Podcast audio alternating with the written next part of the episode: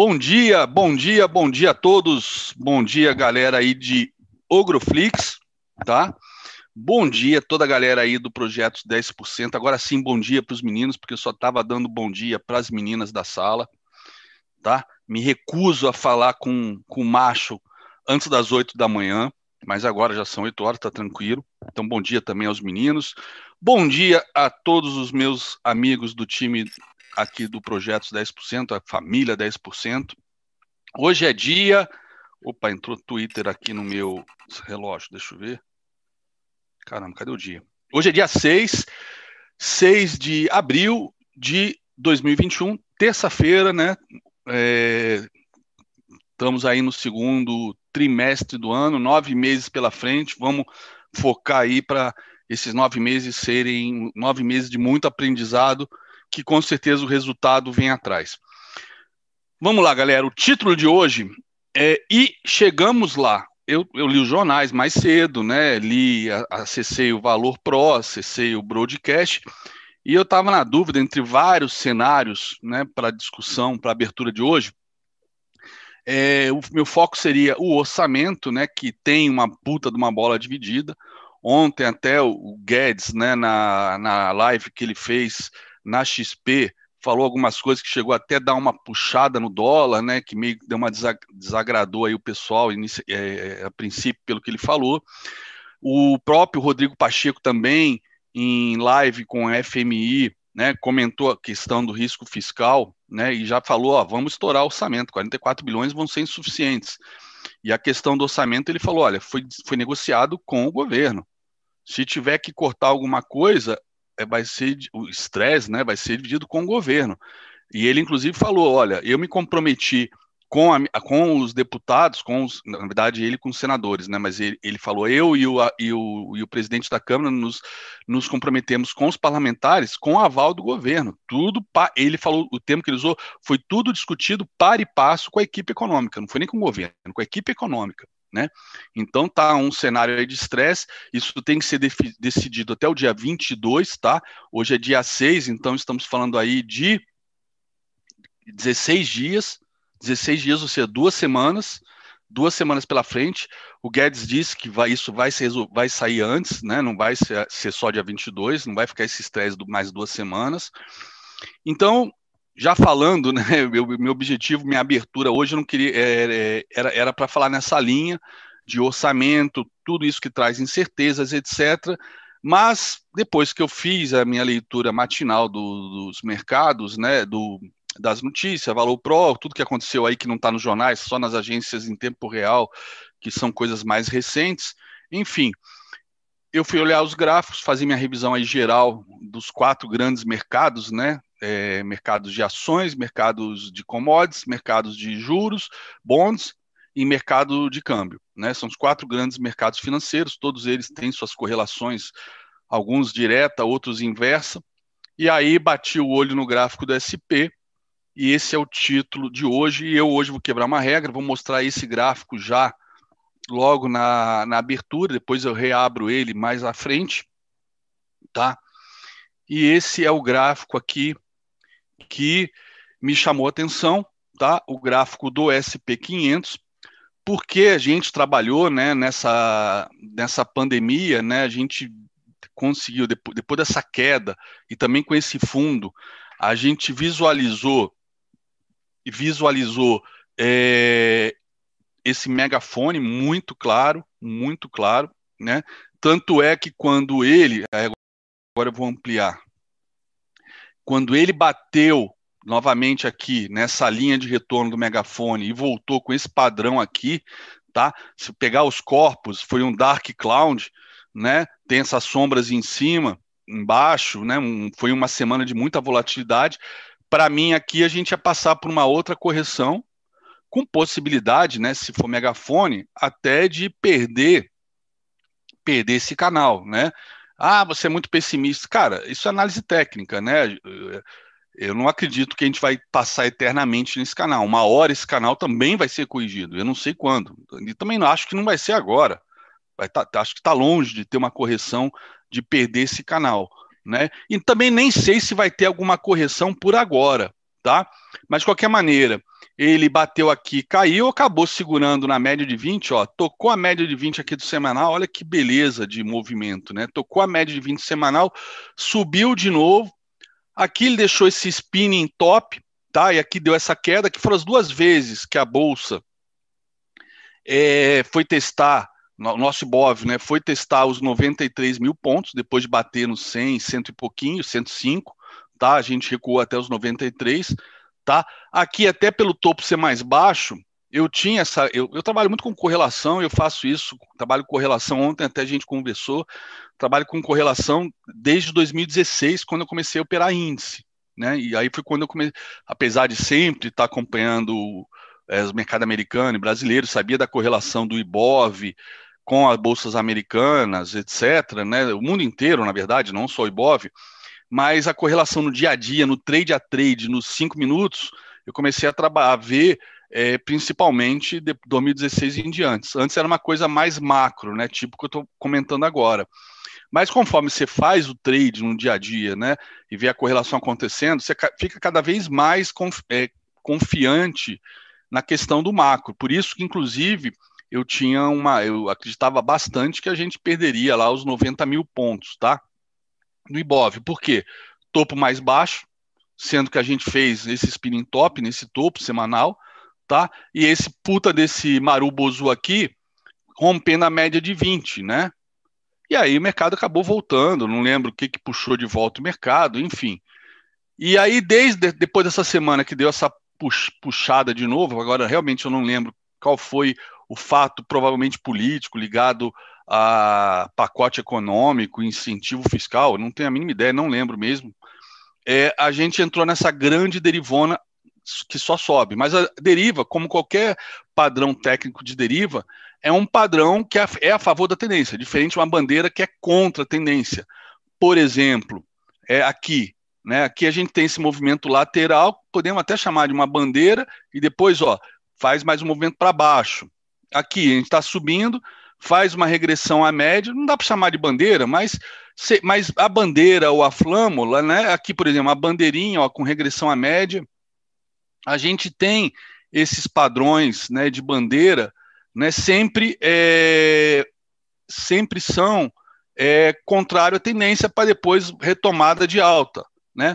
Aqui, por exemplo, né, não dá para chamar de bandeirinha, eu, eu, eu sempre chamo mas tecnicamente, né, ou, de, ou se for pensar em termos de livro, isso é, é, mais até para evitar pela saco que pode vir encher o saco só por causa disso. Ah, isso não é bandeira.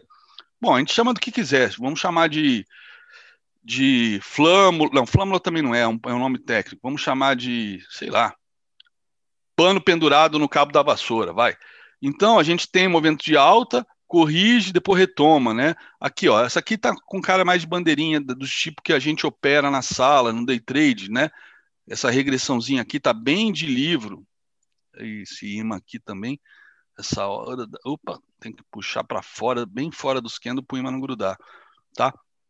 Então a gente tem essas bandeirinhas, elas sempre são é, contra a tendência, tá? Então, no caso, tendência de alta, são movimentos de correção. Já as derivas, tipo aqui, ó, aqui ele parou de fazer topos e fundos descendentes e passou um tempo subindo, sem correção nenhuma, mas subindo também com pouca força, ou seja, deriva. Né? Então muita gente às vezes confunde, ah, qual a diferença de bandeira para deriva? Exatamente essa, a deriva. Né, o mercado continua na tendência, mas derivando, sem muita força. Né? Um quendo engolindo o outro o tempo todo, né? Só que sem reverter tendência ou sem dar uma porrada para cima, tá? E depois a gente sempre tem correções, né? Então o mercado para de fazer zigue-zague e corrige, para de fazer zigue-zague, né? Fica derivando e corrige. Então aqui, pô, eu tô acompanhando essa bandeira, pô, se você olhar aqui, ó, o primeiro candle dela é de 9 de novembro, é uma bandeira que já dura quatro, bandeira não, perdão, uma deriva que dura quatro meses, sem nenhuma correção, e a, e a média, né, começa, ficou grudada nela, né? Ah, pode ser um power breakout? Não, eu, uma power breakout é quando o preço anda de lado e a média vai acompanhar para bater e porrar para cima, né? Tipo aqui, tipo que esse candle fez aqui, né? A, o, o mercado andou de lado, né? Em vez do, do dele corrigir até a média, quer dizer, até corrigiu. Não, esse não é um bom exemplo. Deixa eu ver se aqui um power breakout no semanal. Não sei nem se tem. Aqui a gente tem muita correção até a média, tá? Aqui não tem power breakout nenhum. Ó, aqui mais ou menos, meio que um power breakout aqui, ó. O preço andou de lado, né? Andou de lado. Se você olhar aqui, tudo bem, ele foi até a média, mas se você olhar em relação a esses fundos aqui, ó, o preço meio que andou de lado e aí chegou a média, a média chegou nele e ele porrou para cima, tá? Enfim, dei uma forçada de barra ali, mas só para exemplificar a diferença de um power breakout para essa derivona aqui, que neste caso, né, a média chegou junto dela, né, super ascendente, né? Mas enfim, é uma, é uma derivona, tá? É uma derivona. E o que, que a gente teve, teve nessa alta é, de, de, ontem, né? De, e que continua. Não, hoje está corrigindo um pouco. O que a gente teve nessa alta? Finalmente chegamos, eu comentei que depois que rompeu essa rompeu isso aqui, nada impedia, né, já que estava tão perto, que a gente não continuasse subindo até chegar na linha de retorno.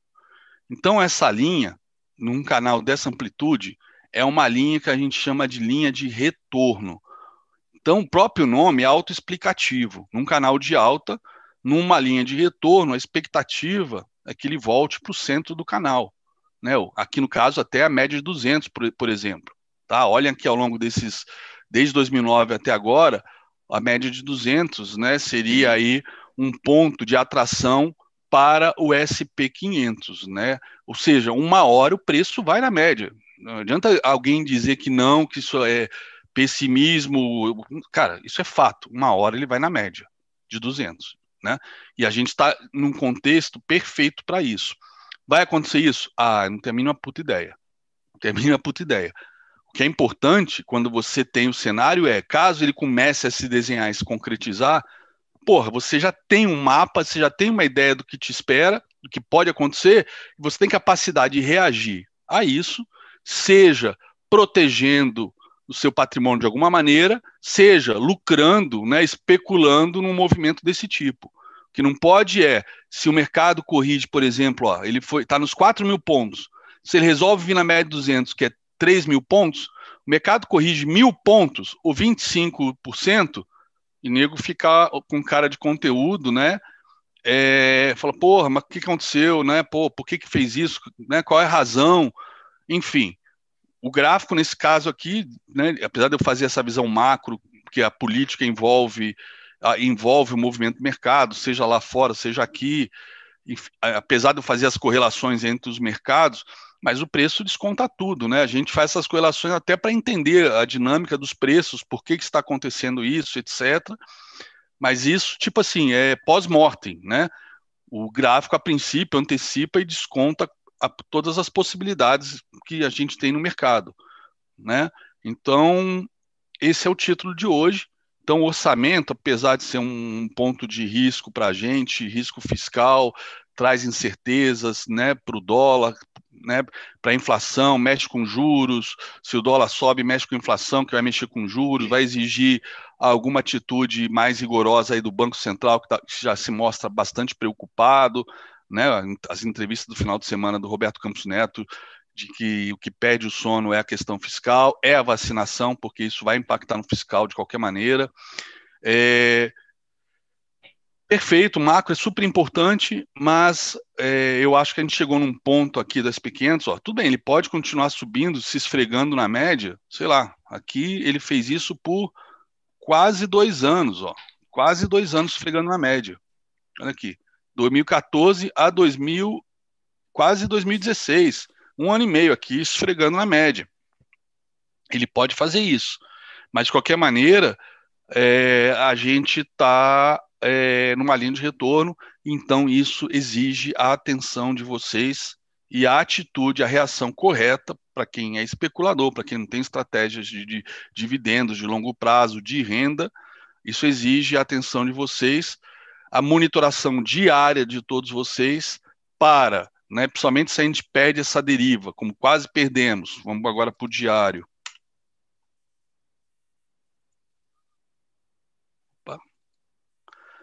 Ó, Se a gente perde essa deriva, como quase perdemos, né, é, alguns dias atrás, essa derivona, a gente, é, a gente tem que tomar uma atitude, tá ok? A gente não pode ficar, virar torcedor do mercado, beleza? É isso aí. Esse era o, esse era o, a, o meu alerta ou a minha chamada de atenção para vocês no dia de hoje, que se realmente, agora no diário, isso aqui, esse canozinho pequeno, que agora o SP500 corrige 0,22, tá?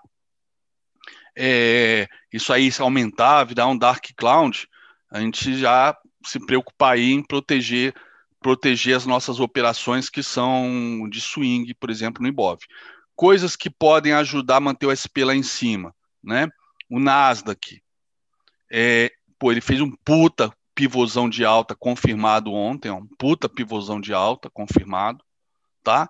Mas pode bater aqui no topo de novo cair. Mas nisso que eles podem ir até o topo, o SPX pô, tem 25% do peso dele, vem da, da, daquelas cinco empresas, né?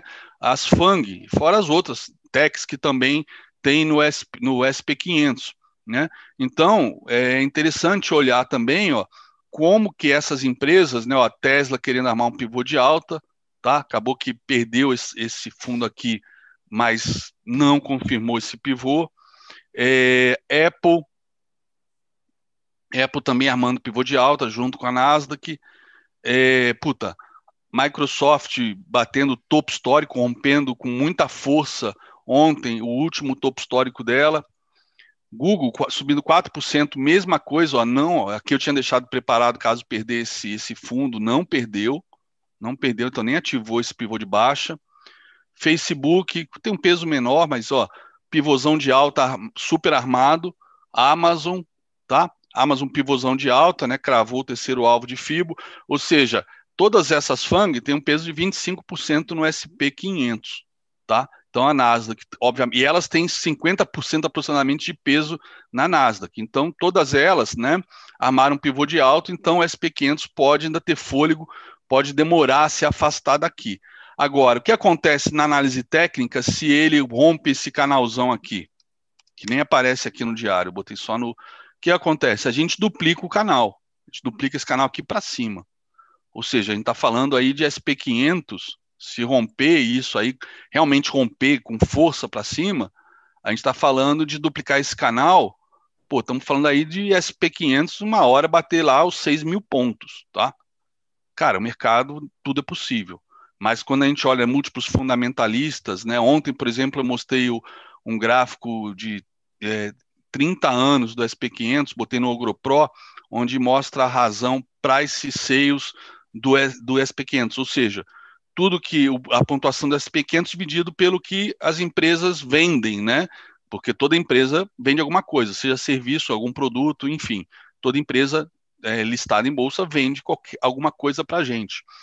O price sales da, do SP500 atingiu 3 mil pontos, que é, sei lá, tem que, tinha que achar o gráfico aqui agora, mas que é super acima do price sales, seja de 2008, seja de 2000, tá?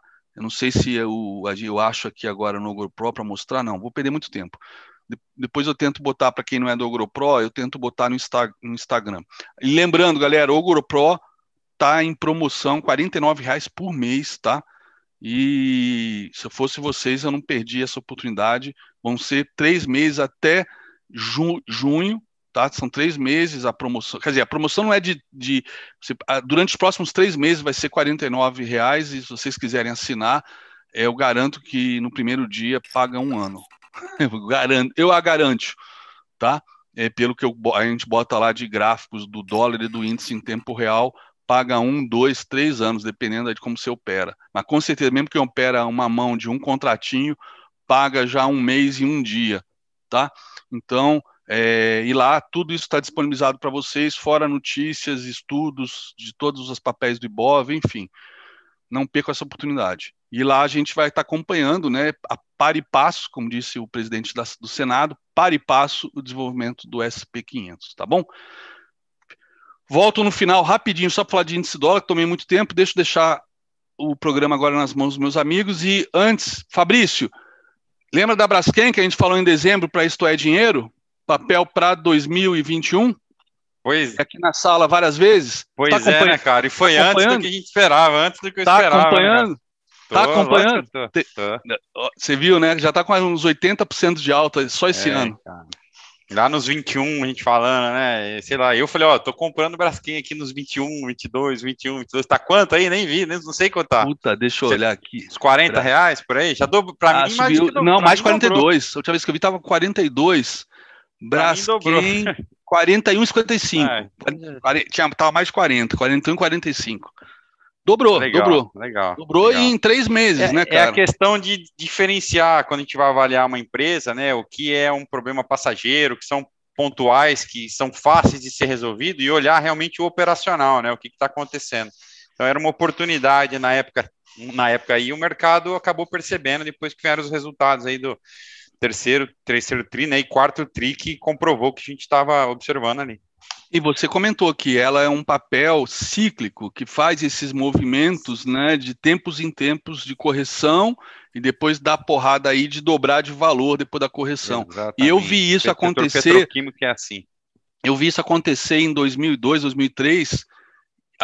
Foi na época que ela, acho que ela explodiu. Eu vi isso acontecer quatro, cinco vezes em um único ano. Foi o um pa padrão mais perfeito de mastros e bandeiras que eu já vi na história da análise técnica. Se vocês Legal. quiserem, depois vocês procurem no gráfico da Braskem no início da década de 20, 2003, 2004, por aí. Tá bom? Passo aí agora a bola para o Zé. E se der tempo, eu volto no finalzinho para falar de índice dólar. Bom, deixa eu. Bom dia, bom dia a todos. É, vamos dar uma passada. Zé, vai mais perto do ver. microfone, parece que ficou longe de novo. Ué, eu sou imagina, posição? Imagina que é a berinjela, Zé. É. Cai de boca. Mas é a berinjela. Mas é a berinjela. é uma berinjela que está aqui. Bom, moçada, vamos passar aí uma visão geral dos mercados, ver o que, que aconteceu no, e o que está acontecendo nos mercados, né? Começando com o mercado do Pacífico. É, que já fechou, mercado na região do Pacífico fechou sem direção única, né? apesar da, da forte alta dos mercados americanos, o mercado Pacífico não, não fechou é, com uma tendência definida. Tá? A gente teve aí uma divulgação. Pessoal, pessoal, do... só, só pedir para o André de repente pausar a, a tela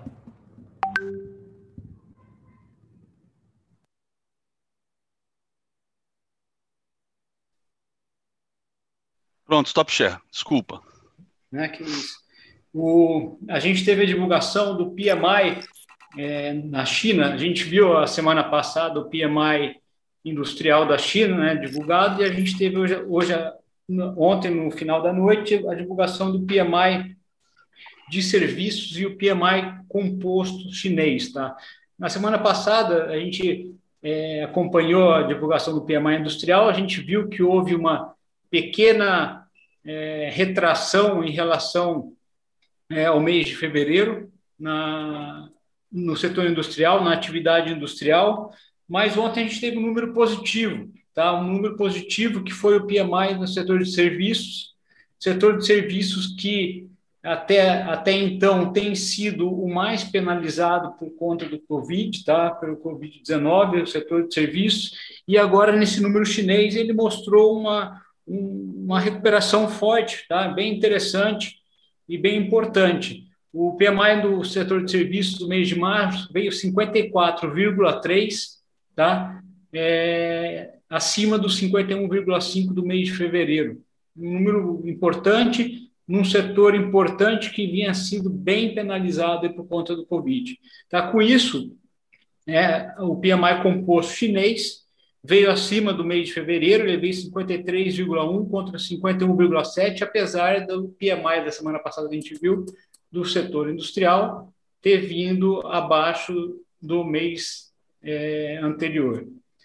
É, a gente, esse PMI também, só para, já que a gente está falando de PMI de serviço, ontem também foi divulgado nos Estados Unidos o PMI do setor de serviços, né, que veio também é, melhor que esperado. Então, uma recuperação importante, um setor importante, é, um importante termômetro na recuperação, tá, pessoal? Porque os serviços foi o que mais sentiu.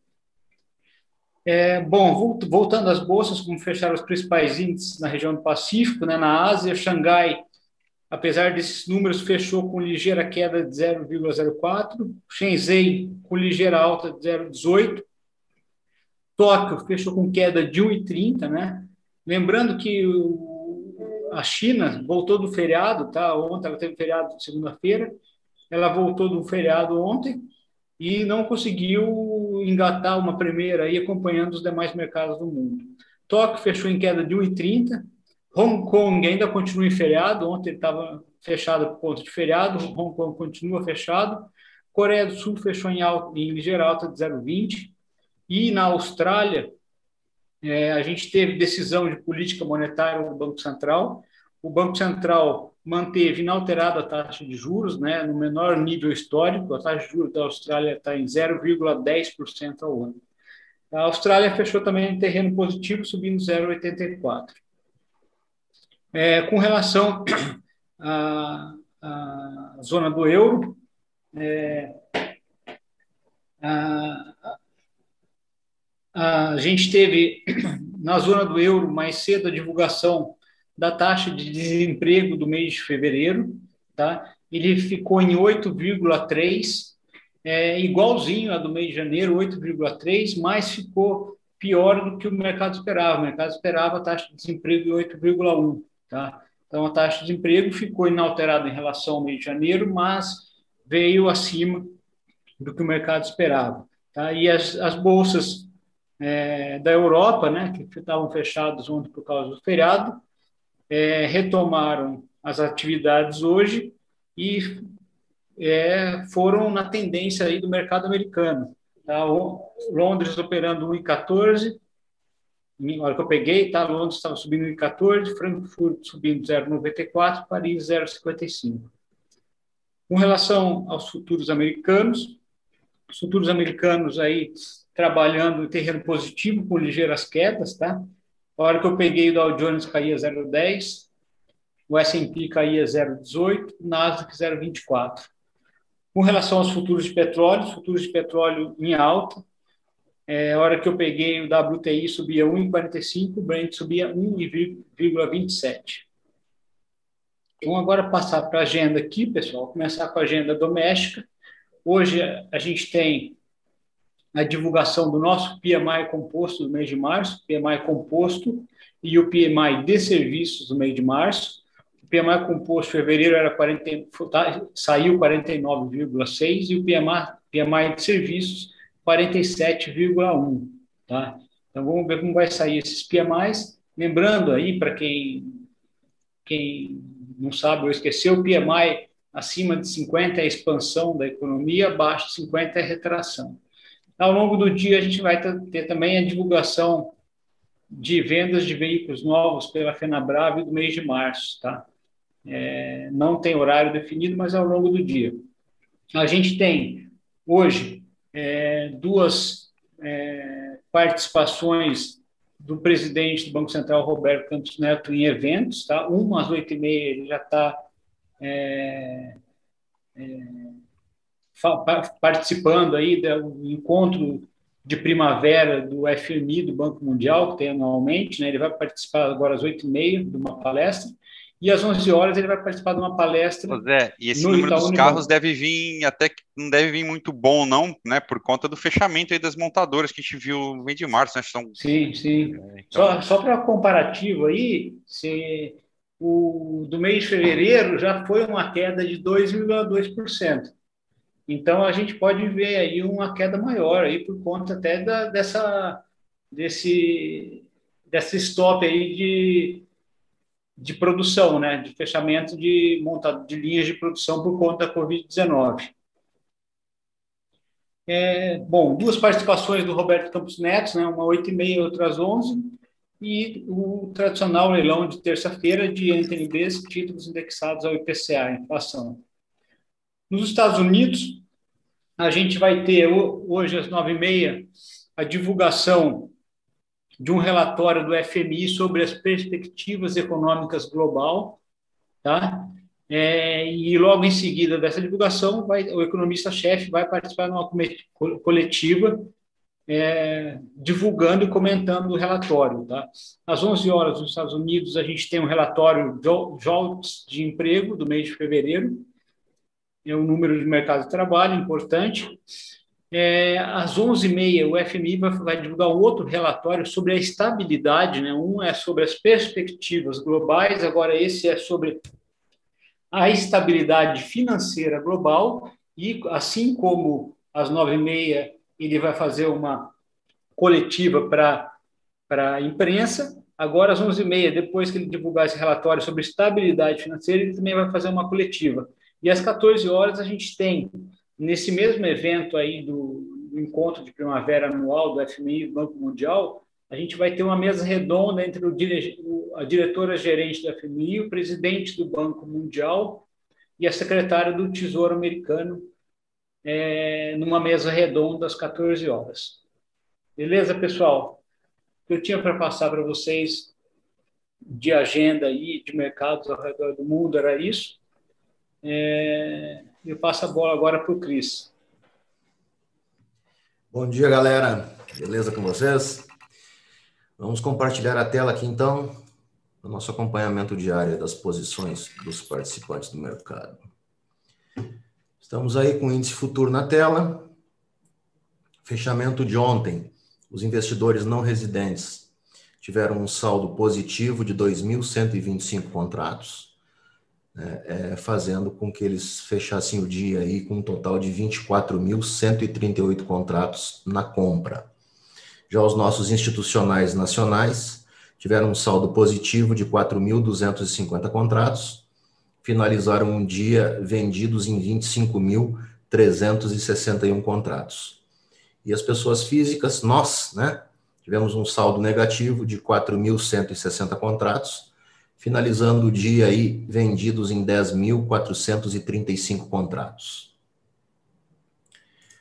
Falando de dólar futuro, no dia 5, né, os investidores não residentes fecharam com um saldo negativo no dia de 28.651 contratos, é, fazendo com que eles quase zerassem a posição. Aí eles tinham né, fechado com uma posição positiva, Agora devolveram aí, finalizaram o, pregão com apenas 1.445 contratos é, comprados. Os institucionais nacionais tiveram um saldo positivo no dia de 811 contratos, é, finalizando o dia aí vendidos em 48.905 contratos.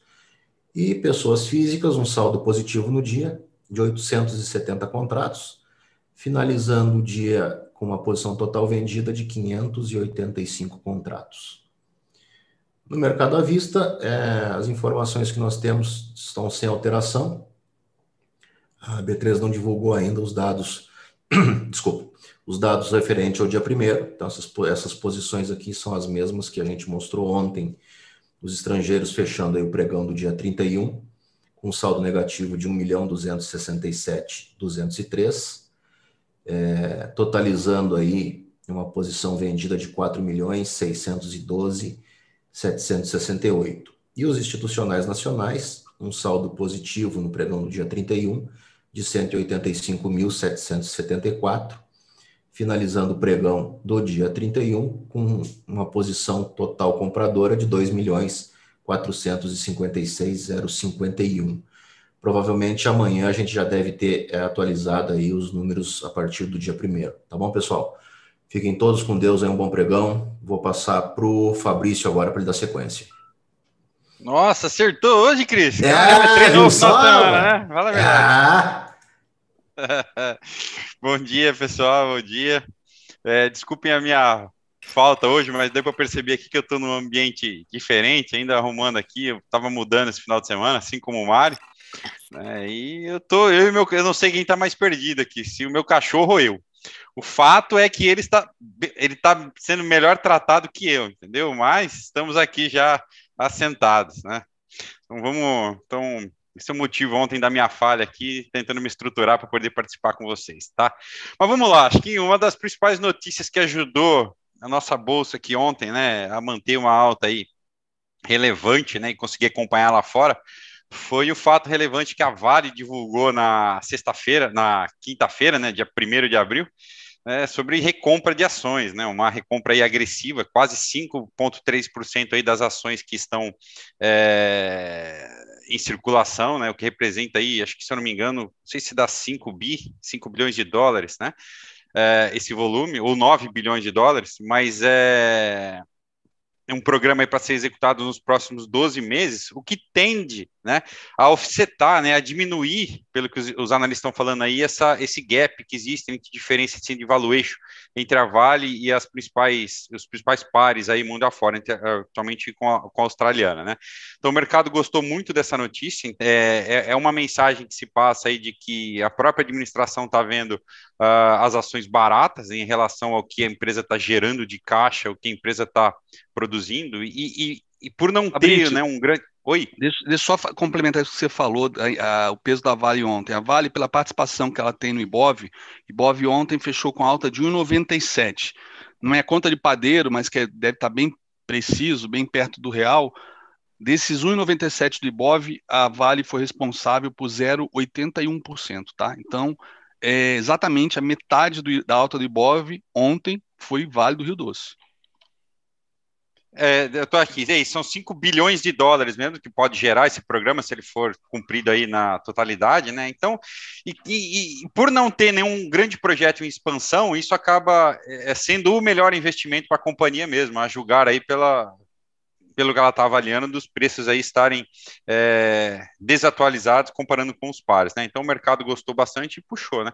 Como o André falou, metade da alta veio daí e uma alta que acabou sendo sustentada né, é, assim, ou, acabou sendo baseada o geral do índice, né, porque os bancos acabaram é, subindo, ajudando a segurar, né, com que a Vale impulsionasse tudo isso para cima, né, e a própria Petrobras que andou na contramão do petróleo, né, que apanhou bastante ontem, Petro ainda acabou subindo aqui, né? Então, e dos bancos, né? O Banco do Brasil destoou, principalmente na primeira parte da sessão, caindo mais de 1%, é, por conta da renúncia do, do presidente do conselho, é, Hélio Guimarães, se não me engano o nome dele, é, e alegando aí que que, vamos dizer assim, que, que a, a, escolha né, do Fausto Ribeiro, da forma que for, da, da, forma, o desligamento do Brandão e a escolha do Fausto Ribeiro acabou aí desviando, né, da, um desvio de conduta de governança do banco, né, contrariando aí o, o objetivo que eles tinham de ser best in class nesse, nesse quesito, né, então isso aí acabou pesando,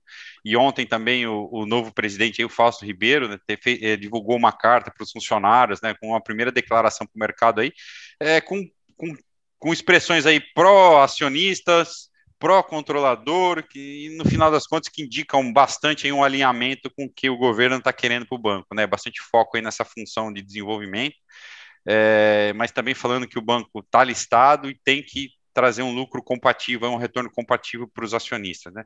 Então, de certa forma, os bancos aí operaram uma alta modesta, né? O Banco do Brasil acabou fechando com 0,13 negativo, 0,13% negativo, mas isso aí ajudaram a, a Vale puxar forte aí o índice para cima, né? E não tem como negar, né, que, a, que o ritmo de vacinação nos Estados Unidos aí a, a cada, vai dando cada vez mais certeza de que o país toma, vai ter, deve ter uma recuperação forte, né? O que acabou ajudando a puxar principalmente as empresas aéreas aqui no Brasil, né? Que destoa do cenário que a gente está vendo aqui de recuperação, de andamento das vacinas, o que acabou dando um fôlego aqui para as companhias aéreas, né? Talvez essa abertura lá fora. Agora, não sei o quanto isso é sustentável, se a gente continuar com barreira, é, os brasileiros com barreira para entrar em outros países, isso pode aí acabar devolvendo parte das cotações, tá, pessoal? Então, como o André falou, boa parte da alta aí é, puxada pela Vale, né? E o restante aí é, ajudando, dando sustentação para o índice subir ontem. Tá? É, então, acho que de relevante a gente tinha isso ontem.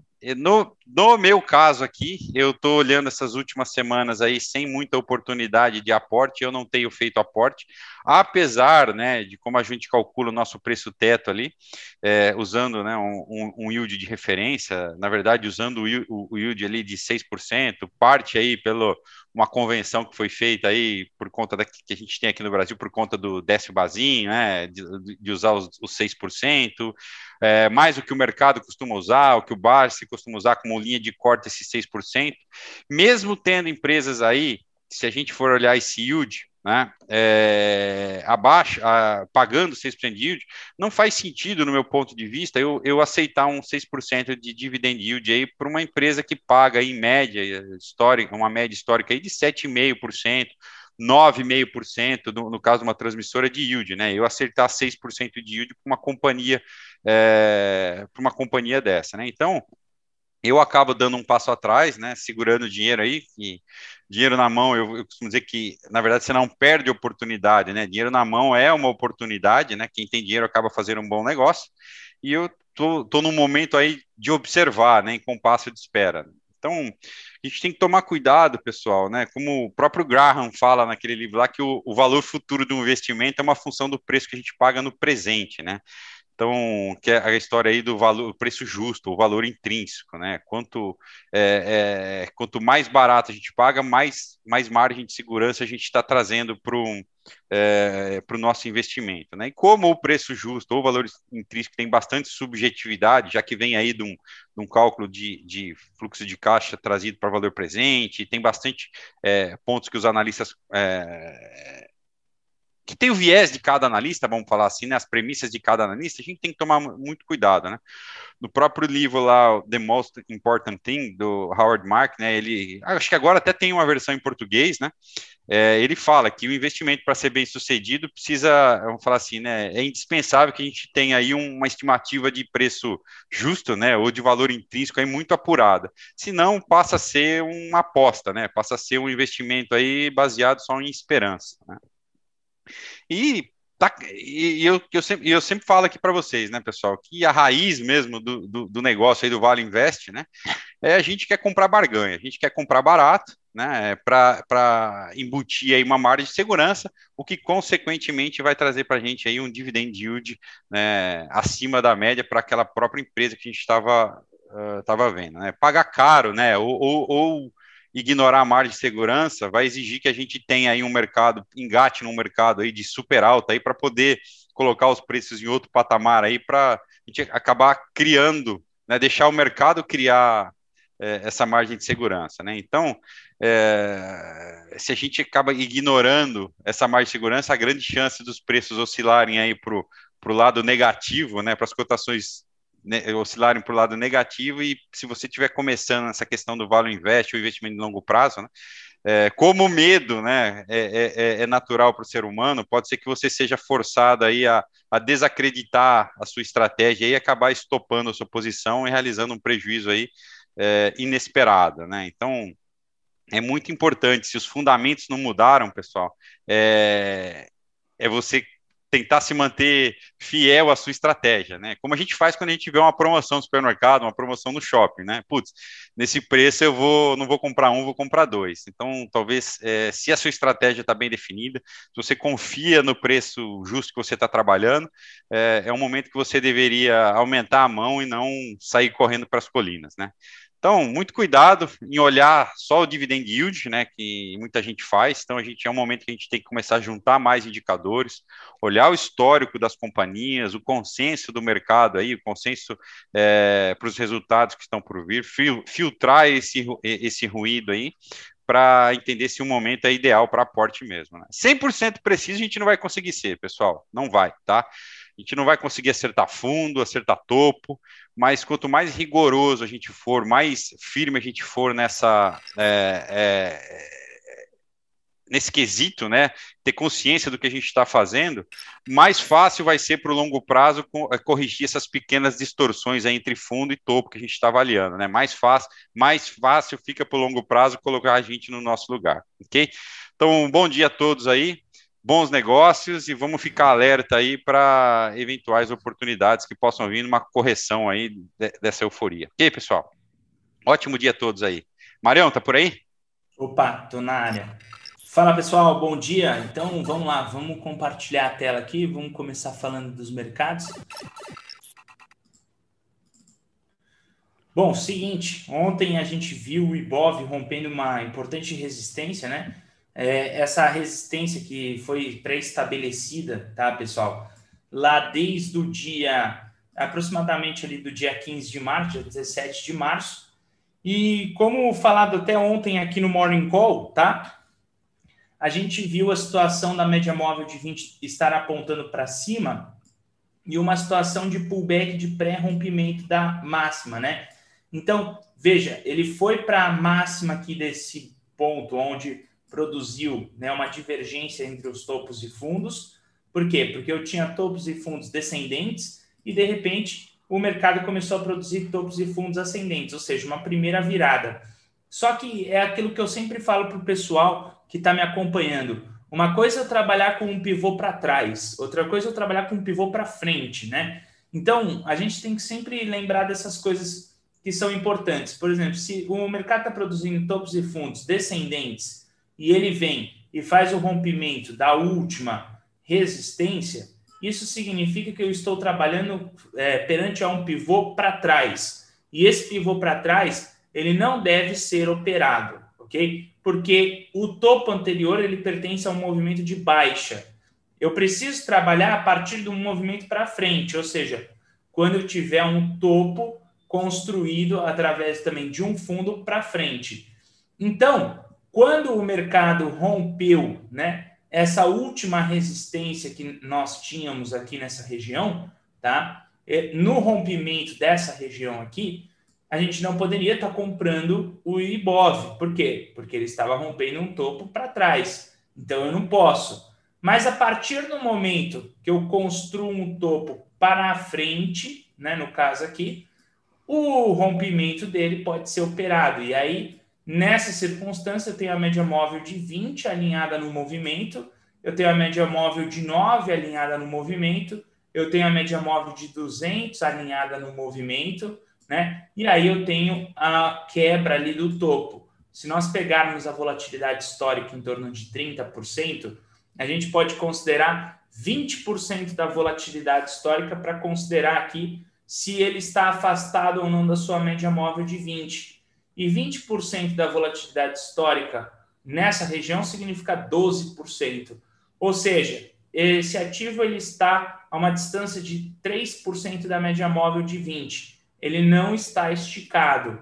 Perante a média móvel de 200, a gente pode medir volatilidade total. Volatilidade total do IBOV está em 30% se eu fizer a medida aqui da média móvel de 200 até o topo de ontem, está dando 9,53. Significa também que ele não está esticado, né? Então, a situação é a seguinte: eu, eu não tenho um ativo esticado, eu não tenho uh, uma produção de topos e fundos agora descendentes, e sim ascendentes, e eu tenho um pullback de pré-rompimento. Tudo me remete aí a uma movimentação de continuação. Então, nesse caso aqui, o nosso próximo é, é, alvo aqui nessa situação seria essa região de 120 mil pontos. Então, nós vamos acompanhar isso mais de perto e vamos ver como que ele vai chegar até lá, né? Lembrando que o mercado não anda em linha reta, o mercado anda fazendo, produzindo ondas. E né, dentro dessas ondas a gente tem que estar apto ali às suas movimentações do mercado no dia a dia. Entre os papéis né, que chamaram a atenção aqui, nós tivemos a VEG, chamando a nossa atenção. No caso da VEG, né, você vê que o OBV da VEG ele acabou apontando aqui para cima um pouco mais forte, então a gente tem esse advanced breakout aqui do próprio OBV, né, positivo, tá? Dentro da movimentação da VEG, a gente tem a média móvel de 200 ali apontando para cima, média móvel de 20 apontando para cima, 9 apontando para cima. Se eu fizer a medida de volatilidade, e eh, verificar se esse ativo está esticado ou não para uma ponta compradora, eu vou perceber que ele não está esticado. Então, tudo aqui também remete né, a esse OBV, um OBV que indica uma possibilidade aí de um movimento de alta. Né? Então, a gente tem toda essa movimentação dentro da VEC querendo indicar aí uma possibilidade de alta. Como é a primeira vez que ela passa acima da média móvel de 20, naturalmente eu posso ter uma correção e depois uma continuação. Eu tenho que estar preparado para isso, tá? VEG é um papel que se destacou E outro papel na mesma linha que se destacou foi a Rente 3. Rente 3, se nós pegarmos aqui o movimento da Rente 3, ele é igualzinho, tá? O da VEG. Então a gente vê a mesma situação do OBV, produzindo aqui esse Advanced Breakout. A gente vê a mesma situação da média móvel de 200, a mesma situação da média móvel de 20, a mesma situação da média móvel de 9, o rompimento da última resistência ali, só que ainda é um pivô para trás, e a gente tem também a possibilidade de criação de um pivô para frente, lembrando que aqui também é, encaixa num fundo duplo. Então, dois papéis bem semelhantes, né, indicando movimentação aí de continuação é, do mercado para cima.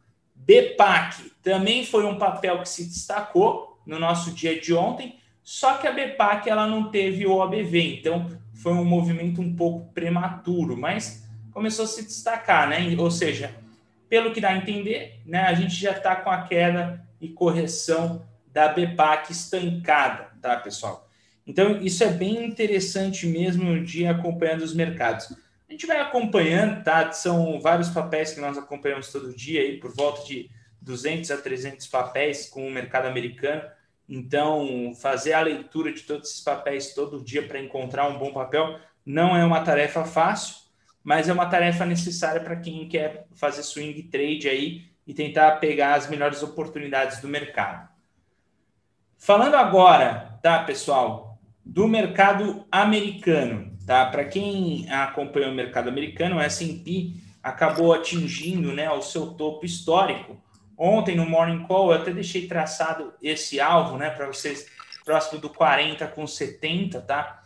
Ele atingiu essa situação de alvo e agora a gente tem a expectativa mais positiva para um próximo alvo na casa ali dos 41 com 20, né? 41 com 20, 41 com 30. Então, a gente espera aqui ainda um pouco mais desse movimento, até mesmo porque eu tenho essa possibilidade de continuação do movimento. Se nós acompanharmos os papéis do S&P, como eu vou mostrar para vocês, também teve uma movimentação de alta. Só para vocês terem uma ideia aqui, tá? A gente teve a média móvel de 20 apontada para cima, 9 apontada para cima, e antes de estar tá rompendo essa região de resistência que nós tínhamos aqui, ele deixou também um pullback de pré-rompimento, assim como a gente vê do Ibov são movimentos semelhantes, ok? E dentro desses movimentos semelhantes, você vê o rompimento, a ruptura da máxima, acabou provocando um movimento mais ascendente. Tanto que essa ruptura da máxima não foi provocada ontem, né? Ela foi provocada ali de 1 de abril. Então, desde aquele dia, o ativo aqui ele vem querendo é, promover uma alta. E você vê é, basicamente no dia de hoje o próprio S&P para quem está acompanhando aqui, tá, pessoal? Aqui na tela aqui está o, S&P. Ele trabalha em região negativa, mas querendo voltar já para o positivo. Ou seja, ainda a gente não está vendo uma queda abrupta dos mercados. E se nós pegarmos o pré-mercado americano, que já trabalha aqui, tá? A gente vai ver a situação do pré-mercado já ficando numa situação ali verde, né? Então, pode ser que ainda nós tenhamos uma continuação do movimento de alta. Vamos ver como é que vai ficar hoje os mercados. A Microsoft é um papel que se destacou, né? A Microsoft é um papel que se destaca já há um tempão para nós, ok? É, para quem é, acompanha aí o Morning Call, né? A Microsoft já vinha falando dela em outras vezes, tá? E a Microsoft ela é um papel que a gente carrega numa situação de longo prazo, aí num position em gráfico semanal. A primeira entrada da Microsoft, ela veio nesse movimento de pré-rompimento dessa região de resistência, que foi até na época do seu balanço, tá? Que a gente acabou uh, fazendo esse movimento de entrada aqui na Microsoft, lá no começo de janeiro. E o que a gente tinha visto era a média móvel de 20, próximo do preço, e ele vindo para romper. E logo na sequência teve o balanço da Microsoft, que a gente é, avaliou o balanço, viu que ela tinha estrutura ali, que vinha vir positivo, ia dar uma porrada. A gente fez uma compra da Microsoft a 225 dólares e a gente está carregando ela para o longo prazo com a ideia de estar tá vendendo a Microsoft a perto de 260 dólares. E ontem ela cravou nova máxima. Então, Nosso trade da Microsoft aqui, gráfico semanal, está indo tranquilo, né? Vamos ver até onde a gente consegue estar tá levando aí a Microsoft, ok, pessoal? Lembrando que ela é um destaque. Ontem, topo histórico para a Microsoft. Outros papéis né, que se destacaram para a gente no mercado aí americano, como a gente mostrou já há um tempo, MMC. Então, esse papel se destacou. A partir de agora, esse papel ele vai ser conduzido por um barra-barra até o seu alvo, MMC. Foi bem bonito o movimento do papel. Tá? MHK também é um papel que se destacou, bem bonito. A gente vai estar conduzindo esse papel através da média móvel de novos, que foi um Power Breakout. GFL também foi outro papel que se destacou para a gente, um movimento de Power Breakout, que vai ser conduzido também pela média móvel. Tá? JBHT também foi outro papel que se destacou no mercado americano para nós. Né? Aqui não carregou ainda a média móvel de 20, ó, carregou agora. Power Breakout esse Power Breakout foi rompido ontem, aí o Power Breakout chegou praticamente no seu alvo, né? Então, a, a gente começa a dar uma olhada nos papéis e começa a ver essa situação.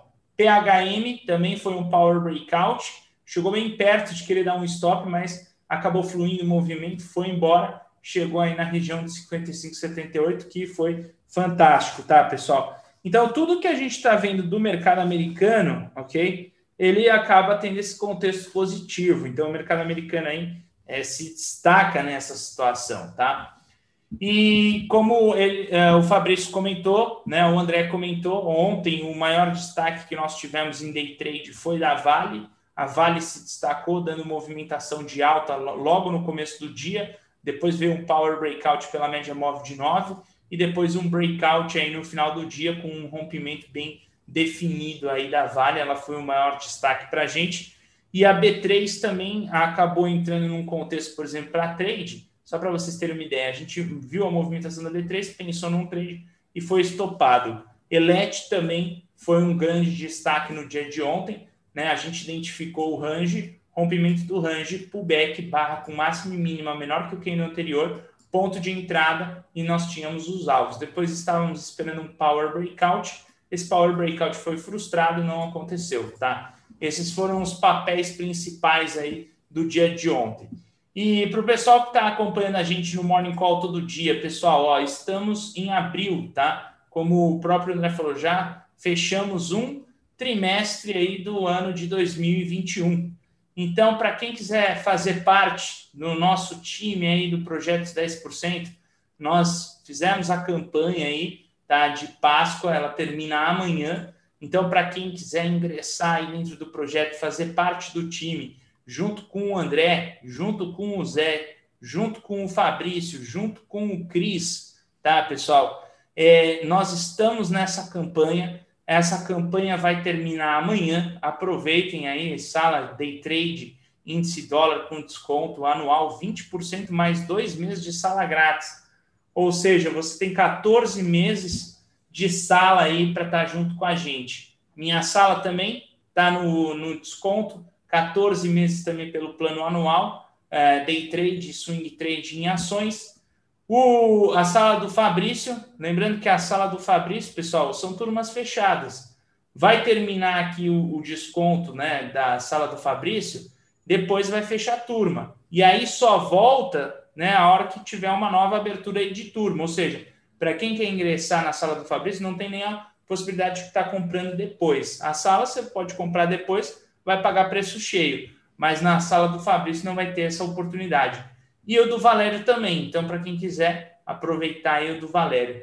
E nós também estamos com desconto, tá? No OgroPro. OgroPro tá, tá com 50% aí, pessoal, de desconto. Então, para quem quiser tá pegando o Telegram do Projetos 10%, entra lá, é só clicar aqui, ele já te direciona para o Telegram e aí você já tem acesso aí a, aos conteúdos do projeto que ficam disponíveis no Telegram, tá?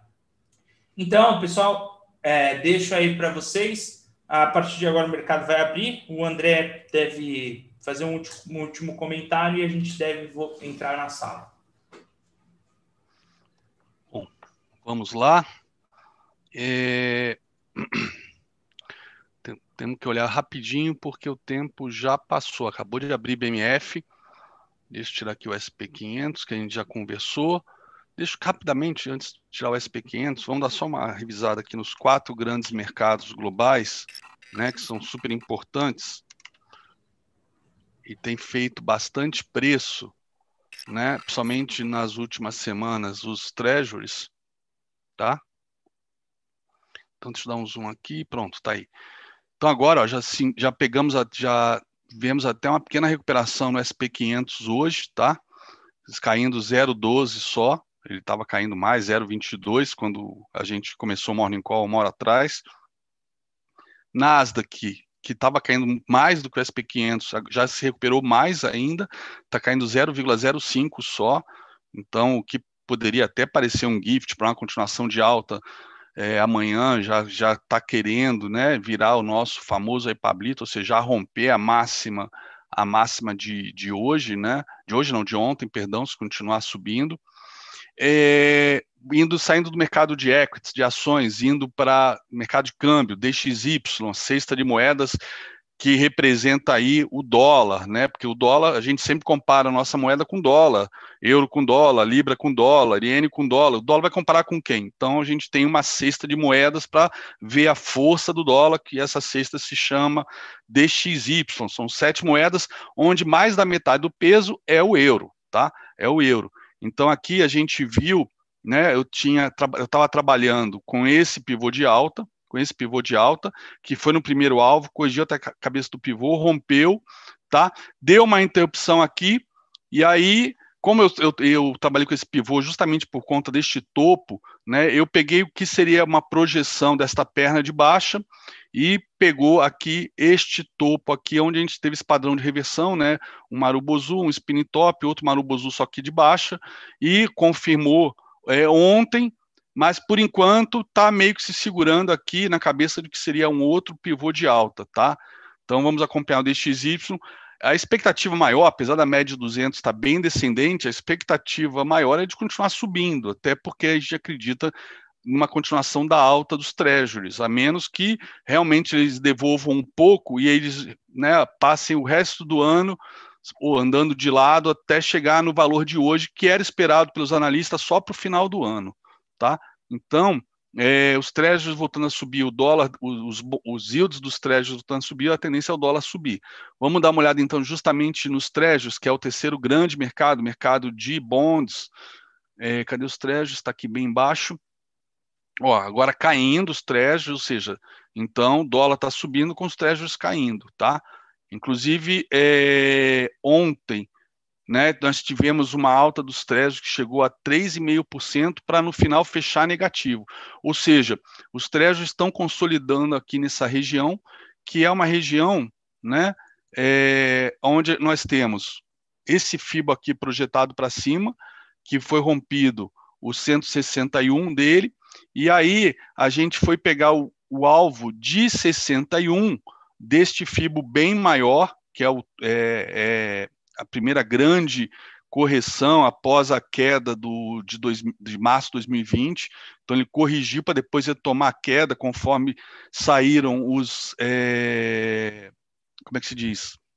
Saíram os pacotes de estímulos, né? E aí estamos aqui espremidos nesses dois fibos, tá? Nesses dois fibos.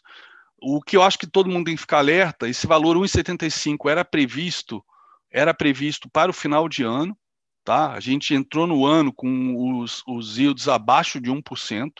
E por que, que isso causa impacto na, nas ações?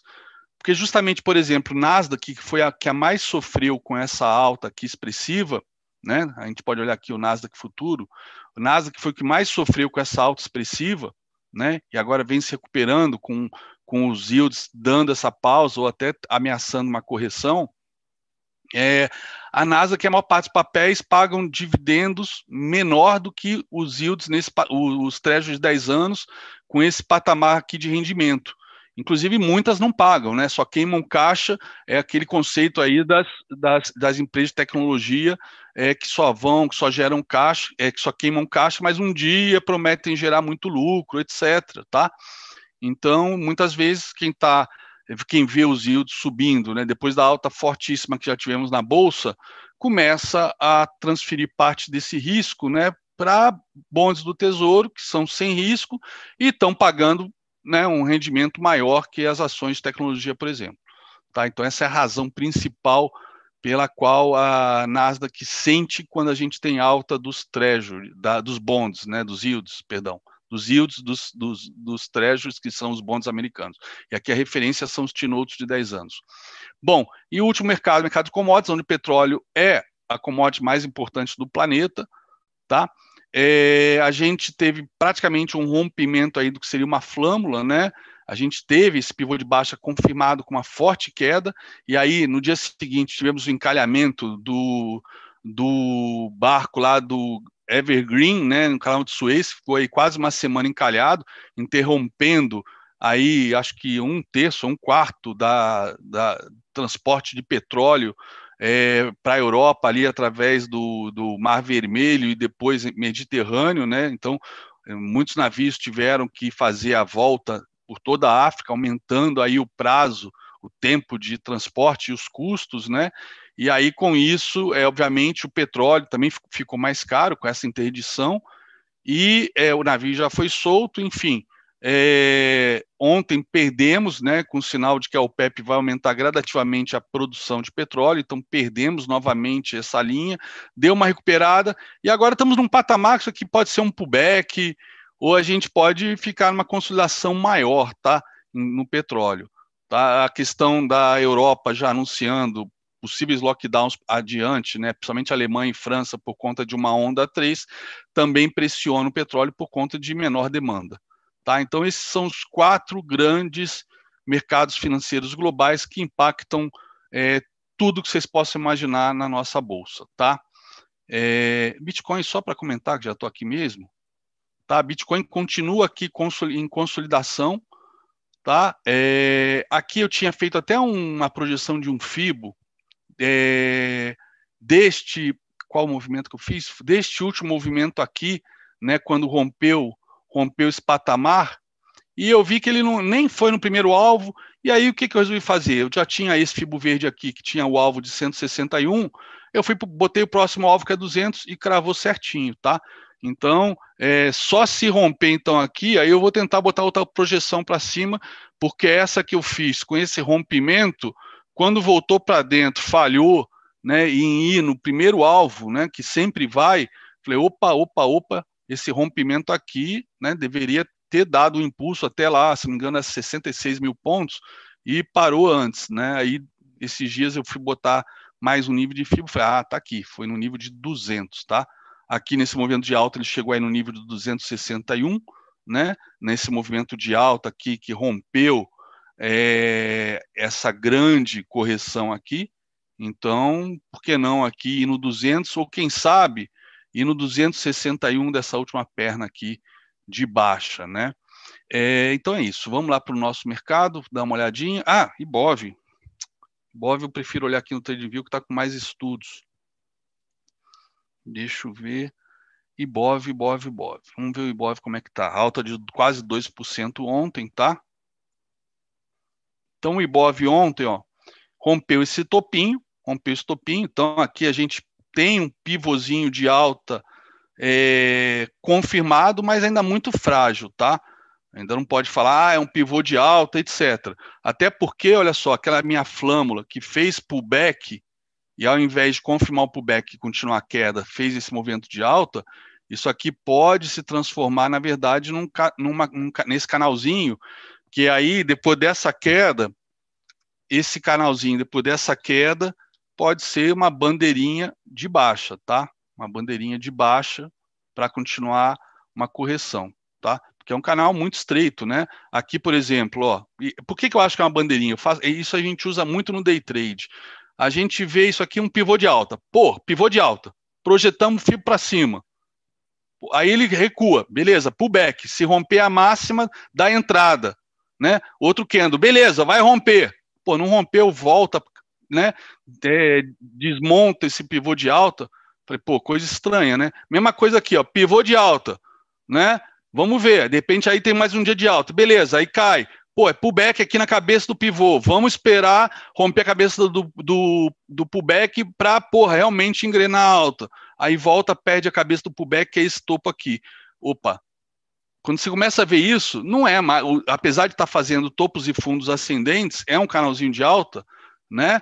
Isso aqui não, não pode ser considerado um canal de alta de tendência de alta. Aqui pode ser apenas uma correção de todo este movimento, né? E aí eu vou até explorar um pouco mais isso aqui agora, que eu acho que isso aqui é super importante. Por exemplo, eu estava trabalhando com a retração desse movimento aqui, ó. Olha só a precisão. Opa! Opa, deixa eu botar aqui na mínima.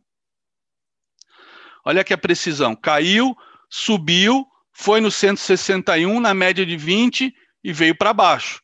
Então a gente já tinha um pivô de baixo com a expectativa que venha perder fundo. Aí de repente faz um fundo mais alto. Opa, beleza. Aí vem aqui de novo, briga com 61, perde, né? E perde o 38. Pô, deve vir romper fundo. Não, não rompeu, fundo mais alto. Então, topos e fundos ascendentes. Mas nenhum pivô está segurando, está segurando, nenhum pivô de alta está segurando a alta, sempre recua mais. Então, por isso que eu acredito na possibilidade de ser uma bandeira de baixa.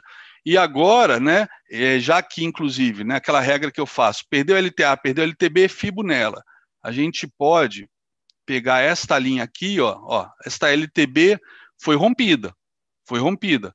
Então agora, ó, o que, que eu faço? Retração neste movimento todo aqui, então. Ó, para mim, além de essa cabeça do pivô segurar, tem que romper essa região dos 118 mil, né, 3, é, 850, que é a retração de 61, para justamente sinalizar que vai buscar topo. Aí vai buscar topo. Aí, isso aqui, por exemplo, né, essa, isso, isso pode ser apenas uma, uma falha de rompimento desta LTB, é, isso aí pode se transformar realmente num rompimento consistente de LTB. Opa, e aí a gente vai poder dizer o que eu tô, a mesma coisa que eu estou vendo aqui nesse, nesse canalzinho, eu posso dizer dessa LTB, Ctrl C, Ctrl V. Dizer o quê? Pô, isso aqui foi uma grande bandeirona de baixa, tá? Mas está bem estranha para ser uma bandeirona de baixa, né? Não está bem paralela, bem paralela aqui essas linhas, tá? Seria, seria o desejável, até dá para forçar a barra, tentar fazer isso. Opa, opa, botei errado aqui, ela saiu do lugar. Peraí, então agora vamos ver se agora vai. Deixa eu dar um Ctrl C, Ctrl V de novo, que eu acho que ela saiu do lugar. Pronto. Tá. Então, ó, Ctrl C, Ctrl V. Vamos ver se. Ó. Até tem, é, até é meio forçação de barra, mas tem também, tem essa possibilidade, isso aqui é uma bandeirona de alta, tá? Então, nessa hora, as retrações de FIBO são super importantes. Por quê? Porque enquanto eu tiver desse movimento de queda, eu tiver dentro né, é, da faixa de Gaza, eu ainda não posso dizer que a tendência reverteu. Agora, rompendo 118, 400 e 450, né, 430, para mim já posso começar a falar de tendência de alta, tá? Né? E, e aí esse rompimento daqui também seria o rompimento disso que, por enquanto, por conta dessa falha de segurar aqui na cabeça do pivô, isso aqui pode ser uma bandeirinha de baixo. Acho que deu para entender, tá bom? Acho, e é um gráfico super importante para a gente acompanhar, tá? E aqui essa linha amarela é o topo histórico aí pré-pandemia, tá? Então agora sim, vamos, já passaram 15 minutos, índice dólar, caraca, é, setup VWAP, tá? Setup VWAP, né, que é onde a gente poderia pensar em fazer entradas aqui. Para a galera mais agressiva, mas eu tô com. Ontem a gente fez uma live espetacular com um, um, um trader da sala, tá? que vai ser colocada no YouTube hoje também no Spotify para vocês participarem dessa conversa de quase duas horas e meia, que foi espetacular e que gerou muita reflexão por parte de todos e também até minha com relação ao meu excesso de preocupação com o lado emocional, tá? Mas de qualquer maneira, para quem toma mais risco de manhã cedo, por exemplo, app, né? É, não sei se dá para considerar isso aqui a entrada ainda perfeita de VWAP, eu gosto muito de, do pullback, Tá? A gente teve essa abertura aqui, tentou romper a VWAP, segurou no semanal, perdeu mínima. É mais para quem gosta de tomar risco logo às 9 5 da manhã. Tá? É, bom, semanal, quiserem olhar, eu fiz ontem, no Morning Call, só dá uma olhadinha. E agora, então, dólar caindo e o índice futuro também caindo 0,31. 0,31. Ou seja, é, quem está mentindo, né? Como a gente gosta de falar. Então, de certa maneira, ó, se a gente for olhar o DI, DI também devolvendo parte do prêmio que ele, que ele ganhou nos últimos dias aí por conta aí de riscos fiscais, tá? Então, DI também caindo é, nesse momento, por isso talvez o dólar caia. O dólar, eu comentei para a galera que isso aqui poderia ser sim essa montagem, essa alta de dólar, uma, uma posição defensiva, né? A gente viu o Ibov caindo quando subia o SP500, então o dólar podia estar sendo usado aí como, como junto com DI, e talvez os mercados estejam devolvendo um pouco, aí parece que a questão do orçamento vão chegar num acordo aí, Congresso, Planalto, e vai dar uma desestressada aí nos mercados financeiros, então dólar e DI caindo, e o IBOV, nesse caso, ao invés de estar acompanhando essa queda, né, no sentido contrário, está acompanhando o SP500 que também está caindo. Então, eu entendo que essa seria a razão dessa queda de dólar com IBOV junto, né? Mas o preço tudo, isso é mais uma curiosidade ou uma especulação, né? De por que talvez os dois estejam caindo. Mas é óbvio, é, dois, os dois caindo, isso exige sempre um pouco mais de cuidado por parte dos traders, porque não é um movimento natural, mas pode acontecer sim, é claro, o mercado é soberano, faz o que quer, tá? Se tem gente que, mais gente querendo vender dólar do que gente querendo comprar, essa porra vai cair, né? E a mesma coisa para o Ibov, se tem mais gente querendo vender do que querendo comprar, vai cair, tá? Então não se discute a razão, a gente simplesmente segue o gráfico, beleza? Mas é claro, como a correlação existe, é fato, sempre a gente tem aí um risco maior embutido, né? De achar que os dois vão entrar em tendência de baixo o resto do dia e de repente um dos dois a qualquer momento vira tendência. Então é questão de estar tá sempre aí é, ou reduzindo a mão ou mantendo stops mais curtos ou realmente esperando é, sei lá, uma, um, é, passar uma hora de pregão ou chegar a 10 e meia que já abre Nova York e ver realmente qual a tendência estabelecida de cada um, tá? Isso não tem problema nenhum. Day trader não tem que boletar antes das 10, não é? Não tem isso escrito em livro nenhum que day trader antes das 10 tem que sair boletando e que tem que boletar todo dia, etc. Isso não existe, tá? Isso é isso é lenda. Tá bom? É isso aí. Fiquem com Deus, uma excelente sessão de trades para todos vocês. Fiquem aí na expectativa aí dessa dessa desse vídeo no YouTube. Na verdade, o vídeo é porque a gente estava com a sala aberta, começamos a conversar. Foi das quatro da tarde até as seis e vinte. Foi sensacional a conversa. Recomendo que todos, todos é, ouçam pelo YouTube ou ouçam no Spotify, tá? É, e talvez, se der, a gente coloca no IGTV também para ser ouvido aí para quem prefere ouvir pelo, pelo Instagram, pelo celular. Tá bom? Valeu, galera. Fiquem com Deus. Até amanhã às 8 horas nesse mesmo Bate Canal. Abraços.